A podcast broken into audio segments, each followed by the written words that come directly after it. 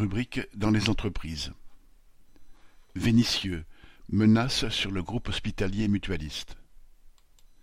Le 29 juin, le personnel de l'hôpital de Vénissieux et les habitants des communes populaires du sud de Lyon qui le fréquentent apprenaient avec stupeur que cet établissement mutualiste risquait d'être placé en redressement judiciaire. Celui-ci a été décidé par le tribunal lundi 3 juillet.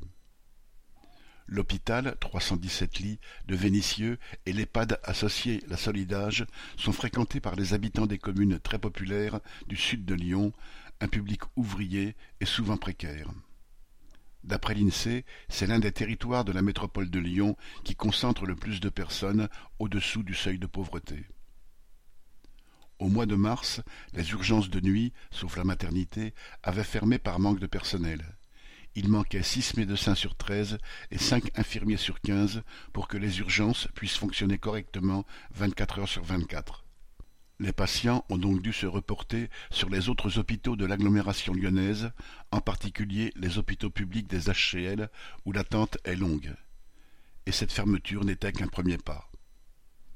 Le 16 juin, une réunion publique était organisée en présence des maires des communes les plus concernées, Vénissieux, Fézin, Saint-Fond et Corbas, pour créer un comité de défense de l'hôpital. Le même jour, les élus du personnel étaient informés de la demande de placement en redressement judiciaire faite au tribunal par l'Union mutualiste de gestion des établissements du Grand Lyon, UMGEGL, qui gère l'établissement, au prétexte d'un déficit trop important.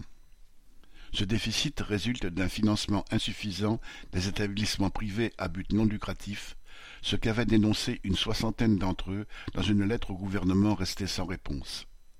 Il s'aggrave d'année en année à cause de l'inflation, en particulier l'augmentation du coût de l'énergie, passé de 540 000 à 5 millions d'euros. Cette décision, devenue publique seulement le 29 juin, a été préparée depuis des mois en toute discrétion. C'est un service de proximité de plus qui est menacé, l'État préférant dépenser sans compter pour l'armement plutôt que pour la santé des habitants les plus pauvres et pour les autres services publics utiles à la population.